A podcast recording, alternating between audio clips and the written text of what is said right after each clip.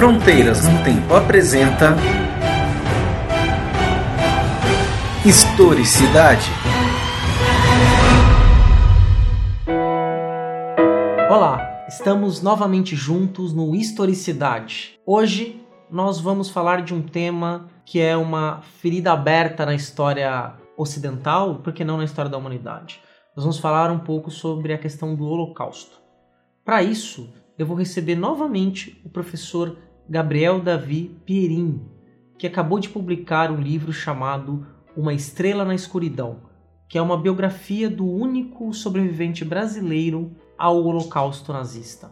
Professor Davi, novamente, muito obrigado por recebê-lo aqui. É um enorme prazer para mim poder conversar depois do nosso programa. Nós participamos juntos, falamos de futebol. Hoje nós vamos falar de um outro assunto é porque o historiador é assim, né? O historiador se interessa por muitas coisas, né? Eu que agradeço essa oportunidade, César, de estar aqui presente. Tratamos de um tema feliz, né? Que é lidar com futebol. Hoje a gente vai falar de um tema trágico, mas que também nos inspira, né? A gente tem que usar né, o que aconteceu, né? E essa função da história para que a gente possa também, por que não nos prevenir, né? Conhecer o passado para que a gente possa projetar um futuro melhor. Para quem não, não sabe o que é, né? O Holocausto foi o Holocausto judaico foi um movimento promovido pela Alemanha nazista, governada por Adolf Hitler durante a Segunda Guerra Mundial. Começa a Segunda Guerra Mundial vai de 1939 a 1945, mas esse movimento começa antes. O Hitler, então, é, houve uma campanha na Alemanha e que, não, e que se espalhou pela Europa, alguns países ali de influência germânica, né, de que é, os arianos, os homens brancos, que não era uma ideia nova, já era uma ideia que vinha desde o século, final do século XVIII, e no século XIX foi ganhando força, e no século XX teve essa grande explosão aí, que foi dar na Segunda Guerra Mundial, era uma ideia amparada pela ciência, né, da, da diferença que o homem era é, dividido em várias raças e via superioridade sobre uma e outra. E nesta Alemanha, então, houve os famosos campos de concentração. Eu acho que é um tema, talvez, que todo mundo já tenha ouvido falar alguma vez, né? E, Gabriel, então, vamos falar um pouquinho. Eu acho que é legal a gente bater um papo sobre isso inicialmente, né? Você escreveu um livro sobre um sobrevivente de campos de concentração nazistas que queria exterminar, a, tirar, a, exterminar, aniquilar da face da terra o povo a raça judeu. judaica. Você falou muito bem, César. É, Hitler, na verdade, ele não inventou nada ele só tornou essa perseguição algo sistemático, uma política de Estado. Mas a ideia, né, a teoria de superioridade de raça, como você colocou, era algo que já vinha desde o século XIX, né? E o antissemitismo é algo milenar, Sim. é mais antigo ainda.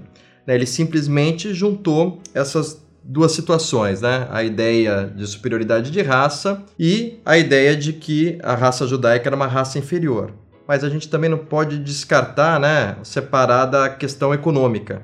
Era vantajoso oferecer isso para o povo alemão, na medida em que você tira algo de alguém, né, no caso do judeu, e oferece para o povo alemão e na Segunda Guerra antes da Segunda Guerra Mundial, né, começar, o povo alemão ele vinha de uma consequências terríveis da Primeira Guerra, né? O Tratado de Versalhes impôs uma condição cruel ao povo alemão e a Alemanha vivia tempos difíceis. Uma economia despedaçada. Economia despedaçada, autoestima lá embaixo, é, uma, aquela ideia, aquele revanchismo também, né, que tomava conta. E de repente, quando Hitler assume o poder e ele chega ao poder pelos braços do povo, né, o Partido Nazista vai ganhando novos adeptos. Sim. É, ganha, é, se torna ganha maioria, maioria no, no Reichstag, se, né, no se torna, Exatamente, se torna maioria no parlamento alemão e com a morte né, do, do, presidente alemão, Hitler então se torna o líder. Né? Ele une as funções que ele já tinha de chanceler com a função de presidente.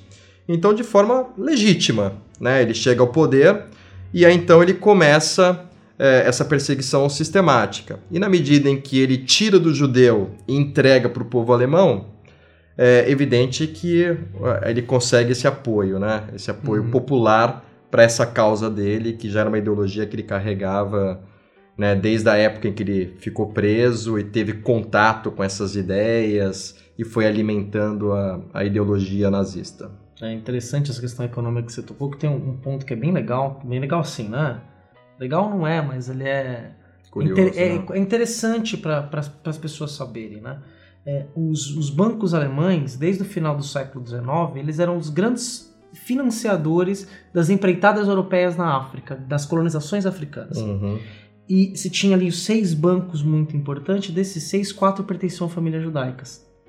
Então você vê que havia O um. grande capital alemão está, dos bancos, o grande capital bancário alemão estava na mão de famílias judaicas, né? Acho que esse discurso também não foi só contra o- a pessoa que trabalhava, que era sapateiro, que era é, tinha uma padaria, ou, ou era advogado, era artista, escritor, pessoas que faziam várias coisas. Era para todos, para o industrial, né, também, né, para o grande comerciante, para o banqueiro, como você colocou bem, e uma ideia que não era nova, né, essa ideia de usurpar do- dos judeus, né, aconteceu na Idade Média através da, da Igreja Católica, Uhum. né, o que também era uma vantagem, né, tirar, né, do judeu, e aí a ideia, né, do judeu usurário, né, aquele que ganha dinheiro através do- dos juros do capital, né, e colocar isso como um pecado, Uhum. né, e aí fazer perseguição, enfim.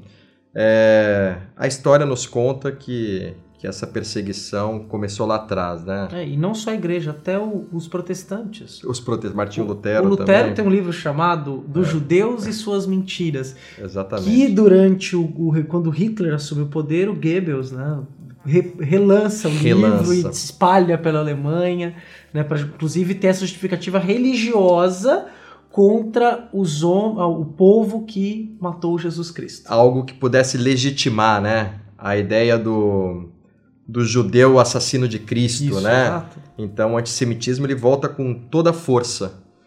E já havia, né? Já estava ali na Europa, né? Rondando a Europa, né? Mas digamos assim que Hitler e Goebbels, né?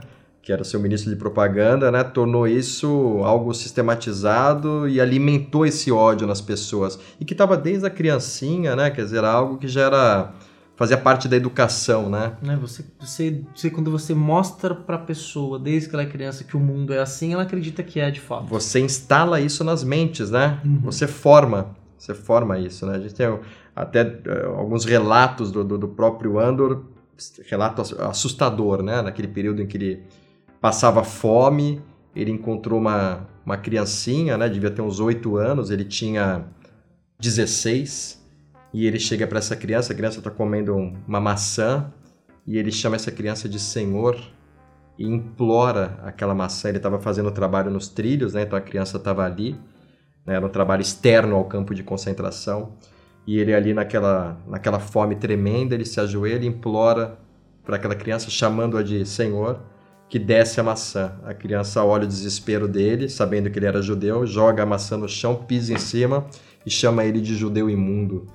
Então, quer dizer, hoje, analisando a grosso modo, essa criança era um monstro, era alguma coisa assim. Não, ela era, ela foi criada daquela forma, né? Em casa ela ouvia Foi instalado nela de que todo judeu era animal, era um porco, era imundo, e ela simplesmente ela reproduziu isso, né? Então é triste a gente pensar isso, mas saber que é possível instalar o ódio, né? É, se a gente trazer isso para o Brasil, a gente pode pensar que durante 388 anos os negros sofreram da mesma forma. É o que eu costumo falar em sala de aula, né? A gente vive numa sociedade onde as pessoas dizem que não há preconceito. Uma falácia, né? O preconceito ele tá ali, né? Às vezes de uma forma velada, mas ele existe. É, e o preconceito já foi adotado pelo Estado outras vezes. Né? Não, aqui no Brasil, não de forma tão clara, né? mas você tem a África do Sul, a Austrália, Sim. que tiveram sistemas de apartheid. É verdade. Né? E, e é, e é interessante essa questão do Hitler, que o, o Hitler ele surge, quer dizer, ele não, como você mesmo tinha dito, ele não toma o poder, ele é eleito, e no momento em que na Europa e na América do Sul você tinha uma, um descrédito com a ideia do liberalismo, do capital liberal, e até mesmo da democracia, e você tem uma série de governantes que são autoritários. Né? Você tem, por exemplo, na Espanha o general Franco, que fala que a única forma de harmonizar a Es- a Espanha é o totalitarismo, e as pessoas aceitam. Você tem o Mussolini na Itália, você tem o Salazar em Portugal, Mesmo no Brasil. o Vargas em Exatamente. 37 dando golpe em cima do golpe, Estado Novo, o Perón na Argentina. Eu acho que assim, o Hitler surgiu para ele, né, no momento certo, né, na hora certa. né? Então havia justamente essa essa dúvida, né, em, em relação ao modelo democrático.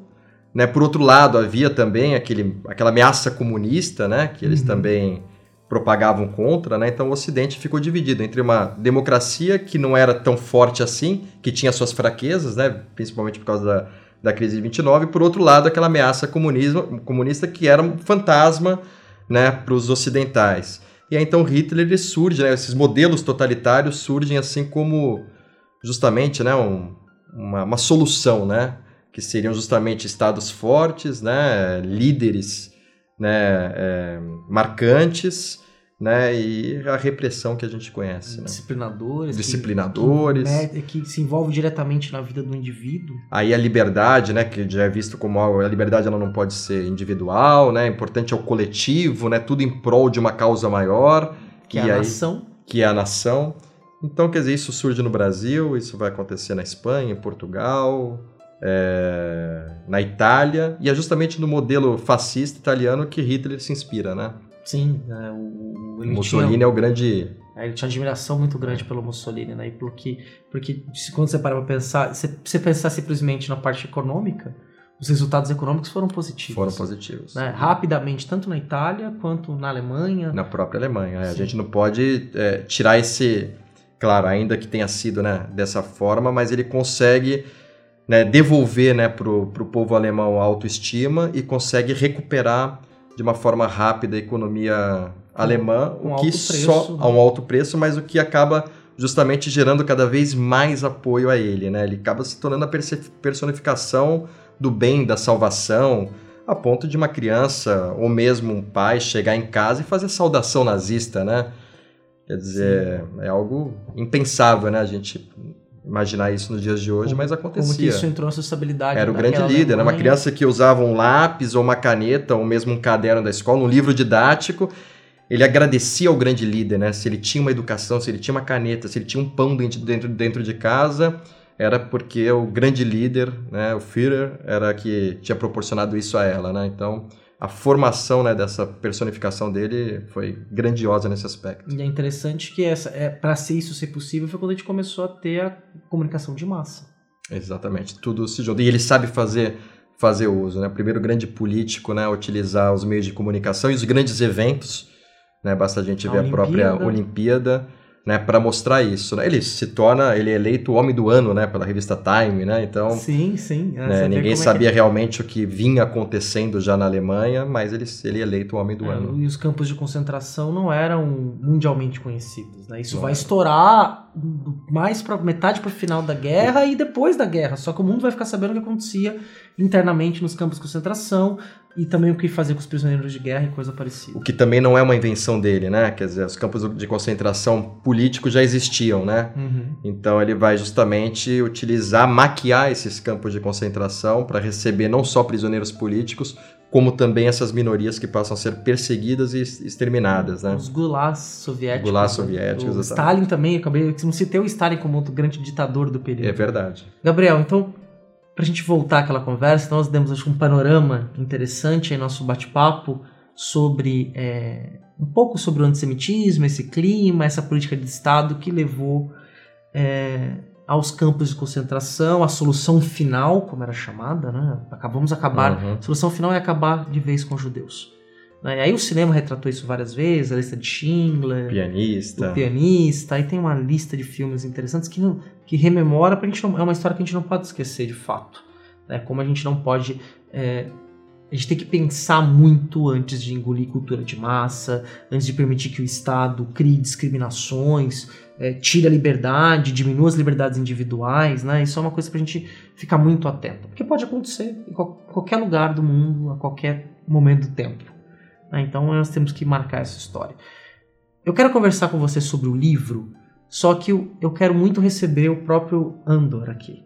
Eu acho que vamos fazer um programa especial com ele. Eu acho que seu programa, é, esse programa, essa entrevista com você é uma preparação para isso. É um momento bem especial para recebê-lo aqui, né? contar uma história viva, né? fazer uma, um trabalho de história oral que provavelmente foi o que você trabalhou quando você foi fazer essa biografia. Então, para começar, como é que você chegou no Andor? É uma história bastante curiosa.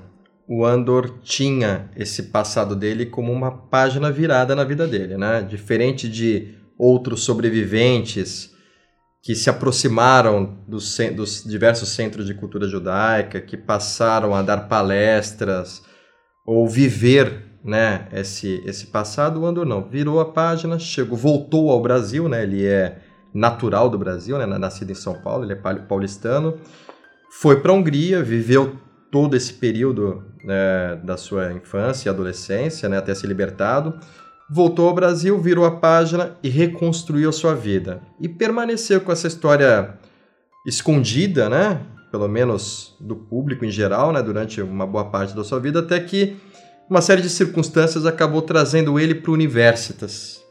E aí então pude conhecê-lo num bate-papo que ele deu. Universitas, uma escola. Aqui uma escola Santos. aqui de Santos, a Colégio Universitas. Em 2009, ele deu a primeira palestra no Universitas e também foi a primeira palestra que ele fez na vida dele sobre, sobre esse tema.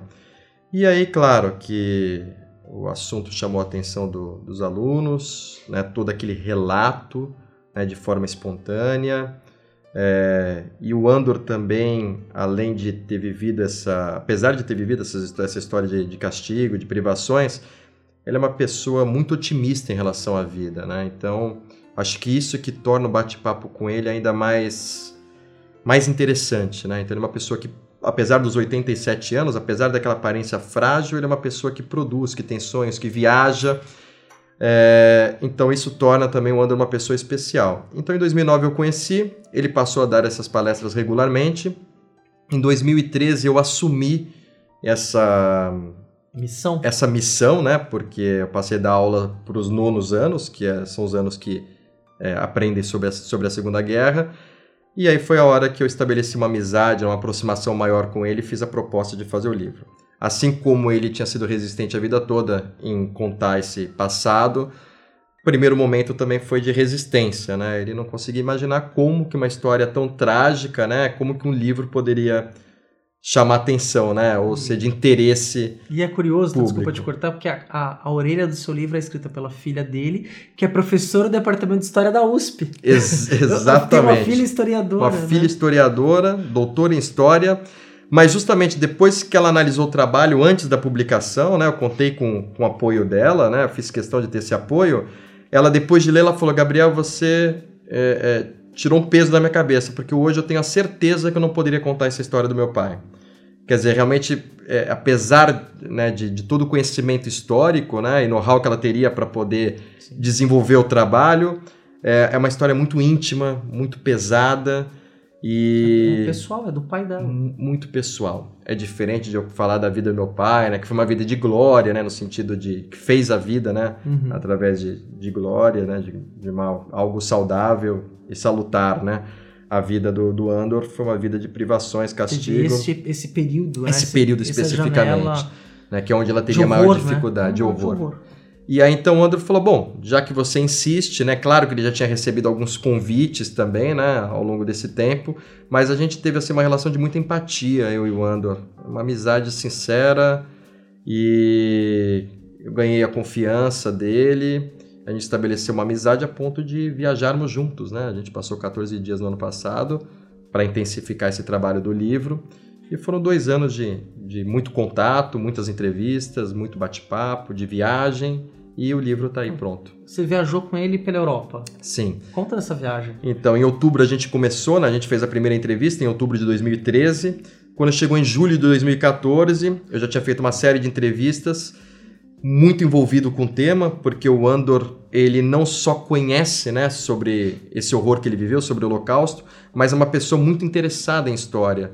Então ele conhece tudo sobre a Segunda Guerra, ele conhece sobre a história da Hungria, que é o país onde ele viveu, é, ele conhece muito sobre a Europa. Então eu fiquei com um desejo mesmo de, de ir com o Andor até lá, ver se a gente conseguia resgatar ainda um pouco mais da memória dele, na medida que ele tivesse contato com, com os lugares que ele viveu. Enfim, poder conhecer para poder transmitir depois as sensações do que é um campo de concentração. E quais, qual, qual foi o roteiro que vocês fizeram na ida? Exatamente o roteiro de vida dele, né? A gente passou, chegamos em Budapeste, né? Que foi onde ele chegou, onde ele desembarcou quando saiu do Brasil, né? Ele nasceu em São Paulo, passou um tempo na Índia, porque o pai dele era médico, trabalhava para Anglo Gold, que era uma empresa mineradora. Essa empresa mineradora prestou serviço em Minas Gerais E depois, então, quando o contrato dele terminou aqui, ele foi para Mumbai, né? uma companhia inglesa que também explorava minérios na Índia. Lá ele passou um curto período, quando ele tinha aproximadamente uns 4 anos, terminou o contrato do pai, então eles foram visitar parentes na Hungria. Né? O André é brasileiro, mas filho de pai e mãe húngaros. E aí, então, ao voltar para a Hungria, em 1935, 34 aproximadamente, eles chegaram na hora errada, no lugar errado. Né? Hitler já estava no poder né, na, na Alemanha, e aquela, apesar de não, ainda a guerra, a guerra só foi começar em 1939, mas já havia, assim, todo esse... A, a, Áustria, esse... a Áustria já estava anexada. Já, sim. E o clima né, já estava instalado né, na, na, na Europa. Né? Esse clima de antissemitismo estava cada vez mais pesado. E aí, então, foi inevitável. Né? Primeiro, o Andor ele foi, na medida em que o Brasil declarou guerra, o Andor se tornou, antes de ser perseguido porque era judeu, ele se tornou inimigo de Estado aos 14 anos. Então, ele se separou da família né, por ser brasileiro. Né? Lá ele tinha que se declarar brasileiro, ele era declaradamente brasileiro, e aí, então, ele acabou sendo prisioneiro de guerra. Conseguiu se libertar e depois ele quando houve a solução final de Hitler, né, a Hungria já ocupada pelos nazistas, e aí então ele seguiu para os campos de concentração. E aí foi onde o roteiro da viagem se seguiu. Nós saímos de Budapeste, assim como o André e a família saiu de Budapeste, fomos para para Auschwitz, ali nos arredores de Cracóvia, na Polônia. Dali a gente foi para a Alemanha, e aí então a gente ficou nas imediações de Munique, que foram os campos e subcampos em que ele viveu. Dachau, é, Mildorf, Waldlager, Anfing, até a libertação dizer, em 1945. Conforme a Alemanha foi, foi, foi perdendo a guerra, eles foram mudando, né? Foram os, mudando. Os prisioneiros de lugar. É. Transportavam de trem ou a pé, né? Exatamente. Caminhão, trem, a pé. É, uma longa viagem que ele fez também da Polônia para a Alemanha de trem. Foi uma viagem que ele chegou em Dachau, na Alemanha, já numa situação é, muito ruim mesmo, fisicamente e depois, já na medida que a guerra avançava, ele teve que ir por um campo que ficava no meio da floresta, né? Até o apelido do campo, né, de Waldlager era o campo da floresta, porque ficava no lugar que era camuflado pelas árvores, porque aí já tinha os aviões dos aliados sobrevoando os arredores de Munique e bombardeando a Alemanha. Né? Então Hitler ainda naquela insanidade dele de tentar uma contraofensiva, começou a construir esses subcampos para poder é, construir armamento, aviões que pudessem contra-atacar. E o Andor ele fez parte dessa, dessa construção, trabalhou num campo especificamente para isso. Entendi. E ele, eu vou perguntar isso para ele, mas é uma história que a gente não pode perder. Ele chegou a passar perto de, de ir para uma câmara de gás, ou ele foi aproveitado mesmo em trabalhos forçados, num dos planos do Hitler para transformar os judeus em escravos também, né? Sim. É, ele acabou dando sorte na medida em que a Alemanha foi perdendo a guerra, porque aí Hitler precisava da mão de obra escrava para a reconstrução. Então ele só se livrou da câmara de gás ou da morte mesmo, né, por, por morte física, né, porque ele estava muito debilitado, pela resistência dele, né. O fim seria esse, né. Se a guerra durasse mais dois ou três meses, ele não ia ter condição de sobreviver, né? Ele foi libertado aos 17 anos, ele tinha 28 quilos. Nossa. Né? Então a gente faz ideia de, dessas condições, né? Então, digamos que a guerra pro Andor terminou na hora certa. Mas a grande maioria, cerca de 6 milhões, pereceram. Os primeiros já para entrar naquela estatística de Hitler, né? Aqueles que não serviam eram sumariamente executados, especialmente mulheres, crianças e idosos aqueles que ainda tinham uma condição física aguardavam uma necessidade de trabalho. E o Andros chegou justamente nesse momento em que havia necessidade de trabalho. Que a Alemanha estava perdendo, que estava perdendo a guerra. A máquina do Estado Então, o descarte de judeus já era feito com um pouco mais de, de critério, né? E o Andros se mostrava ali apto para o trabalho. um adolescente. Aqueles que não estavam aptos iam ficando no meio do caminho. E você escreveu uma biografia, né? E aí as, as, biografias na história ficaram um longo tempo sem serem feitas, né? E aí o historiador está voltando a fazer biografia, né? Então biografias de grandes personagens, como José Bonifácio, o Pedro I, né? E para você, então, como é que foi trabalhar uma pensar historicamente a partir do indivíduo? E o mais interessante, né? Um indivíduo que está aí, vivo, né? Para poder transmitir as sensações. Mas também é dono de uma memória privilegiada e de um senso fora do comum. Ele gosta sempre de dizer que a mente da gente mente pra gente. Essa frase eu não esqueço. E como historiador eu tenho que levar muito isso em conta, né? Quer dizer, não é escrever aquilo que eu gostaria que ele, que ele falasse ou que existisse, mas o fato. Então ele procura tomar muito cuidado, ele é muito criterioso. Num dos encontros que a gente teve né, na viagem, né, em Dachau, ele estava muito debilitado e ele se esforçou muito para falar. E aquilo que ele não conseguia, né, aquilo que ele não lembrava, ele se omitia. Ele falava, Gabriel, aqui eu não consigo lembrar, estava muito debilitado, eu não tenho lembrança desse lugar. Então ele é um, um homem que faz o possível para não fantasiar o que ele viveu, para se ater ao trabalho histórico, firme. Né? Então acho que é, esse é o meu papel como historiador.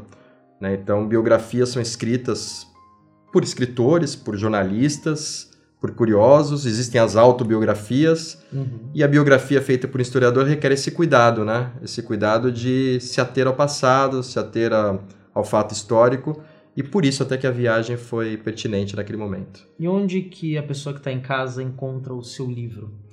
Então, o livro pode ser adquirido na Papes Esporte, né, que vende uniformes escolares e também vende livros didáticos e paradidáticos, na rua Bento de Abreu, perto da, do Supercentro, de minha propriedade, a loja, mas também pode ser adquirido através do site da editora, a editora Ateliê de Palavras, do nosso amigo, professor e jornalista Marcos Vinícius. Então, quem tiver interesse pode entrar também no site www.ateliêdepalavras.com.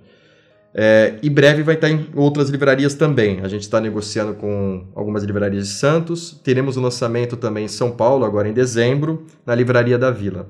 Ok. Gabriel, foi um prazer recebê-lo aqui novamente. Prazer é todo meu, César. E espero poder contar contigo aqui em outras oportunidades para a gente bater mais papos sobre história, sobre histórias alegres, histórias tristes, sobre a vida humana. Será um prazer.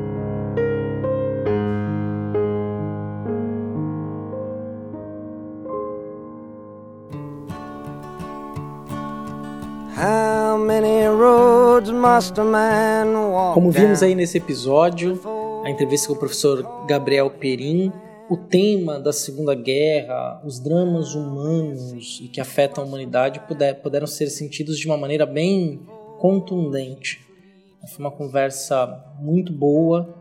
Né? Fiquei muito feliz aí por ter entrevistado o Gabriel pela segunda vez. E este episódio é o último episódio da primeira temporada do Historicidade. Para quem não sabe, tá chegando aqui pela primeira vez, o Historicidade foi um, um projeto em parceria com o Instituto Realizar que financiou é, 14 programas em vídeo que foram lançados no YouTube. Eles foram pensados como um programa de TV e também foram lançados no YouTube. Né? Você pode conferir todos no nosso canal youtube.com/barra Fronteiras no Tempo. Tem lá a playlist do Historicidade.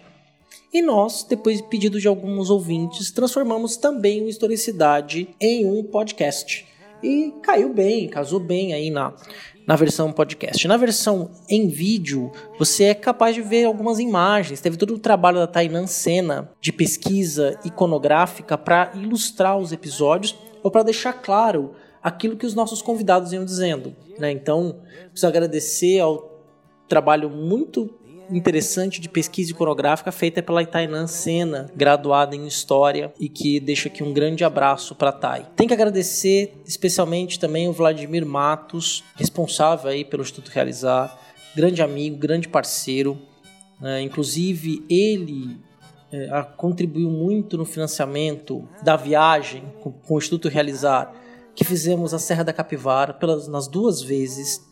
É um verdadeiro mecenas né? Um grande amigo que eu deixo um grande abraço e que sou muito grato pela parceria imensa aí que nós realizamos ao longo do ano. Mas não significa que o Fronteiras do Tempo e Historicidade vai acabar aqui. Pelo contrário, mês que vem você já vai ter no seu feed a, o início da segunda temporada do Historicidade. É, já estão aí gravados alguns programas, então pode ficar tranquilo que até o final do ano tem historicidade garantido né? Vamos aí. E com certeza teremos a segunda temporada cheia, uma terceira, uma quarta, enquanto vocês quiserem. Teremos aí gente boa para bater papo, para entrevistar, é o que não falta. Então, Agradeço muito aí que você acompanhou a primeira temporada. Então, a partir da semana que vem, temas inéditos em podcast. Você só vai encontrar aqui no Historicidade Podcast. Então, fique atento. Se você quiser entrar em contato conosco, comentar esse episódio ou os outros, você pode ir no primeiro caminho, é ir no post desse episódio, lá no deviante.com.br e acessar esse episódio e comentar. É o jeito que a gente mais gosta, a gente responde, troca uma ideia, bate um papo, né? E o assunto não acaba por aqui. Pelo contrário, muitas vezes os comentários trazem contribuições riquíssimas. Se você quiser falar diretamente conosco, pode mandar um e-mail para fronteirasnotempo@gmail.com. Bem simples, eu vou até repetir, ó, fronteirasnotempo@gmail.com. Você pode também e deve curtir a nossa página no Facebook. É a página Fronteiras no Tempo, facebook.com.br barra Fronteiras no Tempo. Uma outra forma também é, de nos acompanhar nas redes sociais é pelo Twitter, que é o arroba no tempo. Arroba no tempo. Pode seguir também a mim, arroba César Agenor, e ao meu grande amigo, parceiro aqui do Fronteiras no Tempo, arroba Marcelo Silva 79. Se você preferir, mandar uma mensagem de áudio, uma mensagem de texto, as mensagens de áudio nós costumamos tocar nos episódios do Fronteiras no Tempo, que a gente realiza a leitura de e-mails e comentários, é só ir lá no WhatsApp e mandar uma mensagem para o número 13 99204 0533. Vou repetir, ó. 13 99204 0533. Suas mensagens serão muito bem-vindas. Para que nosso projeto também continue ganhando vida e quem sabe com novas atrações, né, para a gente aumentar essa nossa periodicidade, sair de quinzenal, quem sabe passarmos a ser semanal. Quanto mais padrinhos e madrinhas tivermos apoiando este projeto, melhor será. Para ser nossa madrinha, o nosso padrinho é fácil. Basta você ir em padrim.com.br barra fronteiras no tempo. Ou também no post sempre tem um link tem um bannerzinho que você clica lá ou clica no link logo abaixo. Você tem acesso à nossa página do Padrim para nos apoiar a partir de 1, 5, 10, 25, 50 reais, quanto você puder nos ajudar. Nós agradecemos muito e saiba que o apoio dos padrinhos é fundamental. Aproveitando aqui, vou agradecer a todos os nossos padrinhos e as nossas queridíssimas madrinhas: Anderson Garcia, Andressa Marcolino, Caio César, Caio Sérgio, Eane Marculino, Eduardo Lopes, Eduardo Veras, Héctor Ritter, Fábio Henrique Medeiros, Felipe Rosa, Yara Grise, Manuel Mácias, Marcos Sorrilha, Maria Clara Valença, Raquel Magro, Rafael Higino Serafim, Rafael Oliveira, Rafael Saldanha, Raul Borges, Renata Sanches, Vitor Silva de Paula, Wagner Andrade, Willis Caquetti, William Spengler e Yuri Morales, além dos nossos queridíssimos padrinhos anônimos, que são dois. Então, gente, muito obrigado. Nos vemos aí daqui a 15 dias no Fronteiras no Tempo, um podcast de história.